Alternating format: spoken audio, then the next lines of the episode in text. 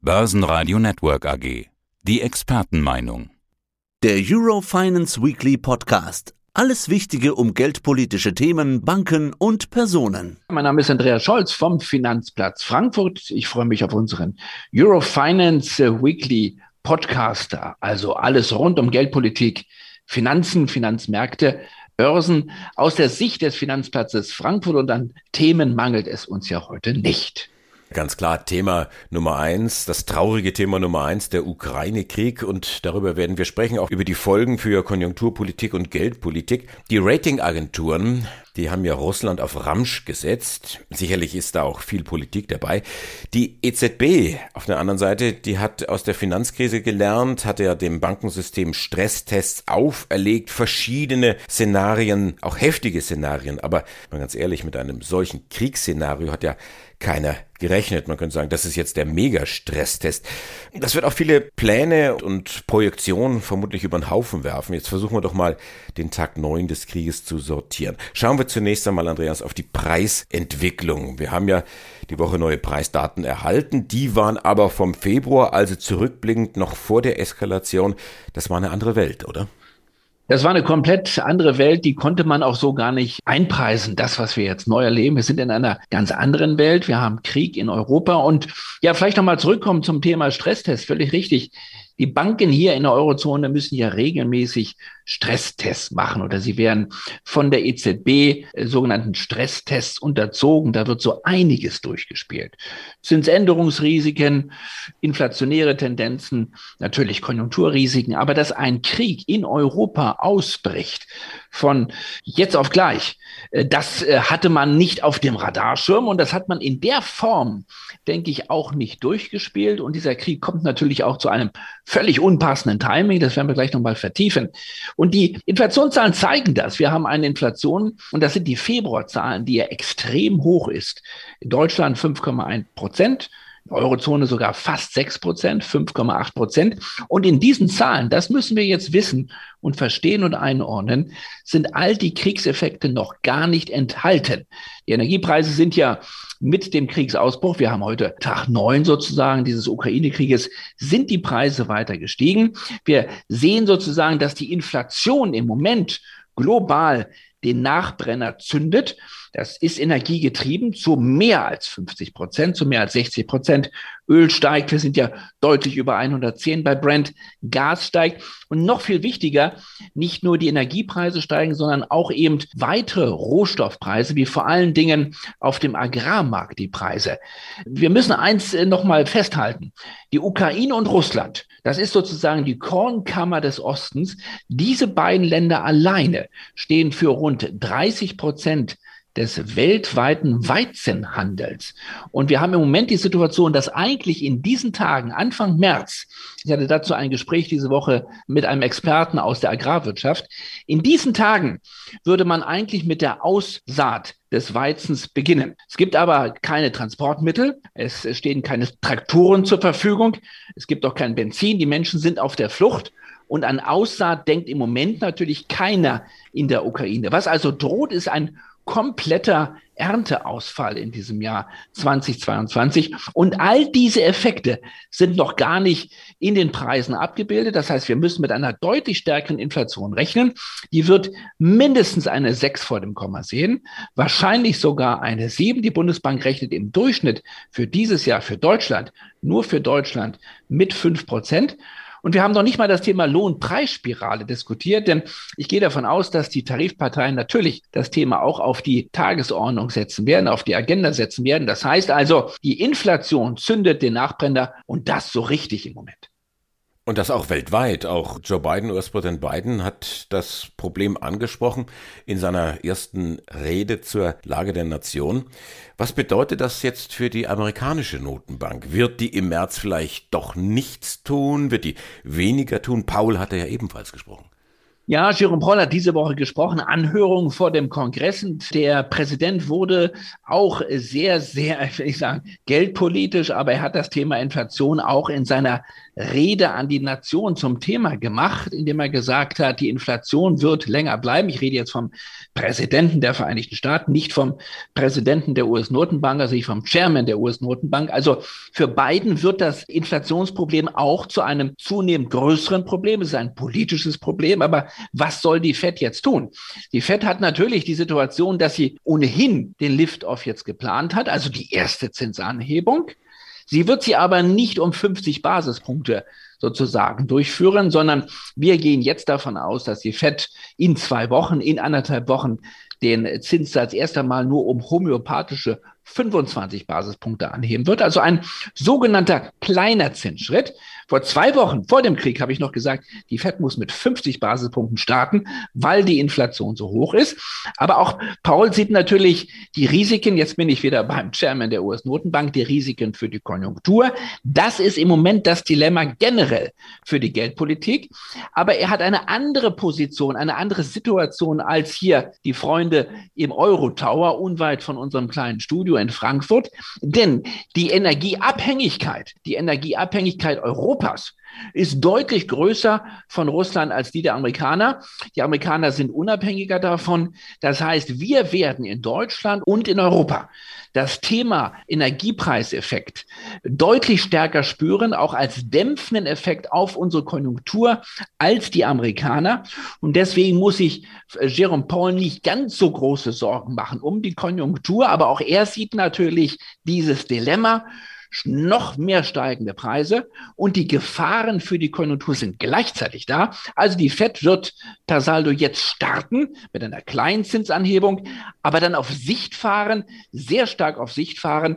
Paul hat gesagt, wir halten Kurs, wir werden die Zinswende jetzt erstmal einläuten, aber wir sind natürlich auf alles vorbereitet. Was machen die europäischen Kollegen? Die EZB ist ja kommende Woche schon dran und war ja ganz interessant. Zuletzt haben ja auch die Ultratauben sich durchringen können und haben angefangen in Richtung Zinswende zu denken. Ich habe es so formuliert, die Euro-Tauben sind müde, nicht die weißen Tauben. Aber das Thema dürfte da auch schon wieder durch sein. Ja, die Tauben werden jetzt schon wieder wacher, denn ja, völlig richtig. Wir haben vor zwei Wochen über das Thema, ja, die Tauben sind müde gesprochen. Es ist so, dass im Endeffekt jetzt zwei Wochen später die Situation schon wieder eine fast andere ist. Und die Tauben machen sich, also die, die sagen, lasst uns erst mal warten mit der Zinsanhebung, deutlich größere Sorgen wieder in Sachen Konjunktur. Das heißt also, das, was fast schon durch war, selbst bei den Tauben, dass die Zinsen in diesem Jahr angehoben werden müssen in der Eurozone, mindestens einmal, wird schon wieder diskutiert. Man wird schon wieder nervöser. Man denkt schon wieder nach, weil man natürlich dieses Konjunkturrisiko vor allen Dingen sieht für die Eurozone. 40 Prozent unserer Energie in Europa kommt von Russland. Das heißt, wir spüren natürlich beides besonders hart. Den Preiseffekt, die Inflation, aber auch die möglichen bremsenden Effekte auf unsere Konjunktur. Und das macht es für uns besonders kritisch. Und jetzt die Frage, was wird die EZB am 10. März machen, also am kommenden Donnerstag? Eigentlich wollte sie den Weg bereiten für ein Tapering-Programm mit dem Zieldatum September 2022. Im September 2022 sollte eine erste Zinsanhebung stattfinden, vielleicht eine zweite im Dezember. Die EZB wackelt jetzt schon wieder. Äh, sie wird sich möglicherweise, es ist so, so meine Sicht auf die Dinge, alle Flexibilität offen halten. Sie wird sagen, wir werden ein behutsames Tapering starten. Wir werden uns aber alle Flexibilität geben, was das Thema Reduzierung der Anleihekäufe anbelangt. Und erst einmal müssen die Anleihekäufe runtergefahren werden bis auf Null und dann kommt eine Zinsanhebung. Vielleicht entkoppelt man sogar beide Themen. Könnte mir sogar vorstellen, dass man weiter Anleihen kaufen wird und dann irgendwann einen kleinen Zinsschritt versuchen wird. Die größte Gefahr der EZB ist das Thema Stagflation, also eine weiter hohe Inflation und eine Konjunktur, die gleichzeitig in die Knie geht.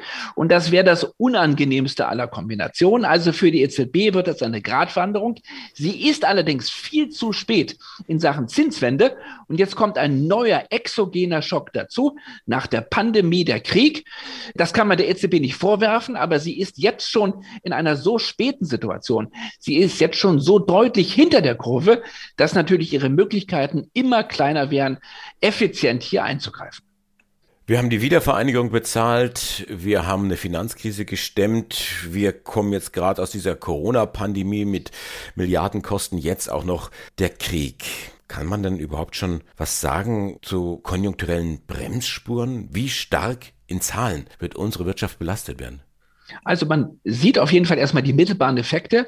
Die Exporte, die wir nach Russland geben, die stehen etwa für 23 Milliarden Euro.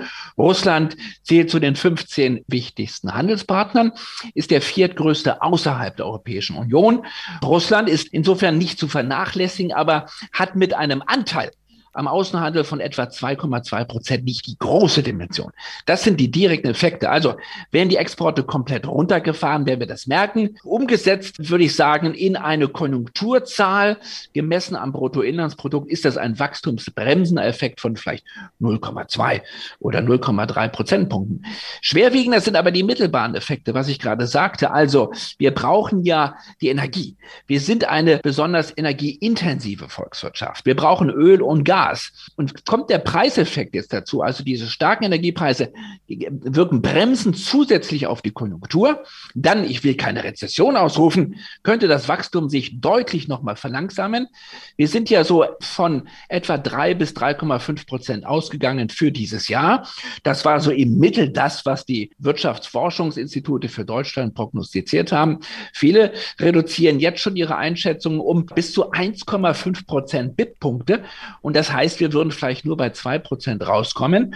Und auch eine technische Rezession will keiner mehr so recht ausschließen. Also zwei Quartale hintereinander ein negatives Wirtschaftswachstum. Also wir fahren auch hier auf Sicht. Wir werden das Thema weiterhin im Blick behalten, aber die konjunkturellen Bremsspuren, Andi Groß, die werden relativ scharf sein. Aber wir können sie jetzt noch nicht natürlich so genau bemessen. Dann schauen wir nochmal auf das Gefechtsfeld äh, Finanzmarkt. SWIFT-Sanktionen war ein Thema gewesen. Davor gab es ja auch schon die Sanktionen gegen die Banken selber, die russischen Banken. Wie ist denn die Lage bei der russischen Zentralbank? Das war ja doch eine Überraschung, dass man die sanktioniert hat. Ja, das ist eine Zentralbank, ist immer der Herzmuskel einer Volkswirtschaft. Da dreht sich sozusagen der ganze Finanzstrom besonders intensiv. Wir wissen nicht genau, wie groß die Devisenreserven sind, also in harter Währung, das, was die russische Zentralbank sozusagen außerhalb des Landes noch hält an Geld. Da ist die Rede von einer Summe, die etwa so die Zahl hat 640 Milliarden US-Dollar. Und was wir auch nicht wissen, ist, wie viel von diesen 640 Milliarden sind jetzt blockiert. Also äh, an wie viel Geld kommt sie gar nicht mehr ran? Was wir wissen ist, dass der Finanzplatz Schweiz immer noch funktioniert, dass es gute Verbindungen nach China gibt. Da funktionieren noch die kapillaren Ströme. Da sind also noch nicht die Adern gekappt. Was wir wissen, ist, dass Großteile des Bankensystems, des russischen Bankensystems jetzt abgeschottet sind von SWIFT. Wir reden hier aber auch nur in Anführungsstrichen über sieben Banken. Und wir müssen auch festhalten, die Wege für die Rohstofffinanzierung, die sind weiter aufgehalten, weil wir uns selber natürlich nicht ins eigene Fleisch schneiden wollen. Wir wollen ja das Gas weiter, oder müssen es bezahlen, wir wollen Gas weiter beziehen. Und im Moment, wenn ich das noch sagen darf, geht die Kapazität auf 100 Prozent. Die Gasleitung, die Transitleitung, die durch die Ukraine führt, zu uns nach Westeuropa ist 100 Prozent ausgelastet, ist voll ausgelastet, mehr als vor dem Kriegsausbruch. Das heißt, Putin schickt uns noch so viel Gas, wie wir wollen, weil er wahrscheinlich auch die Gegenrechnung braucht. Das ist ganz klar. Das muss aber finanziert werden. Und deswegen funktioniert in Teilen weiterhin das SWIFT-System. Die Banken selber, unsere deutschen Banken haben jetzt kein großes Exposure in Russland. SWIFT ist da auch nicht das zentrale Problem. Warum die Bankaktien so schwach sind im Moment, das ist eher das Thema wird die Zinswende vertagt? Kriegen wir vielleicht eine Rezession? Kollabiert vielleicht in Teilen das Weltfinanzsystem? Man muss sich nur mal vorstellen, die Aktie der Deutschen Bank ist heute bei unter 10 Euro, bei etwa 9,60 Euro, 79. Sie war im Jahreshoch im Februar bei 14,35. Wir haben also über 40 Prozent verloren. Das ist ein Crash bei der Deutschen Bank, obwohl die ja starke Zahlen geliefert hat für das Jahr 2021 und auch sehr zuversichtlich war für das Jahr 2022. 2023. Hier können wir das Gespräch beenden mit den Worten, wie wir reingegangen sind. Die Welt heute ist eine andere als vor zwei Wochen. Andreas Scholz, Dankeschön für diese eindrücklichen Worte aus Frankfurt. Dankeschön und beste Grüße vom Finanzplatz. Das war der Eurofinance Weekly Podcast. Börsenradio Network AG.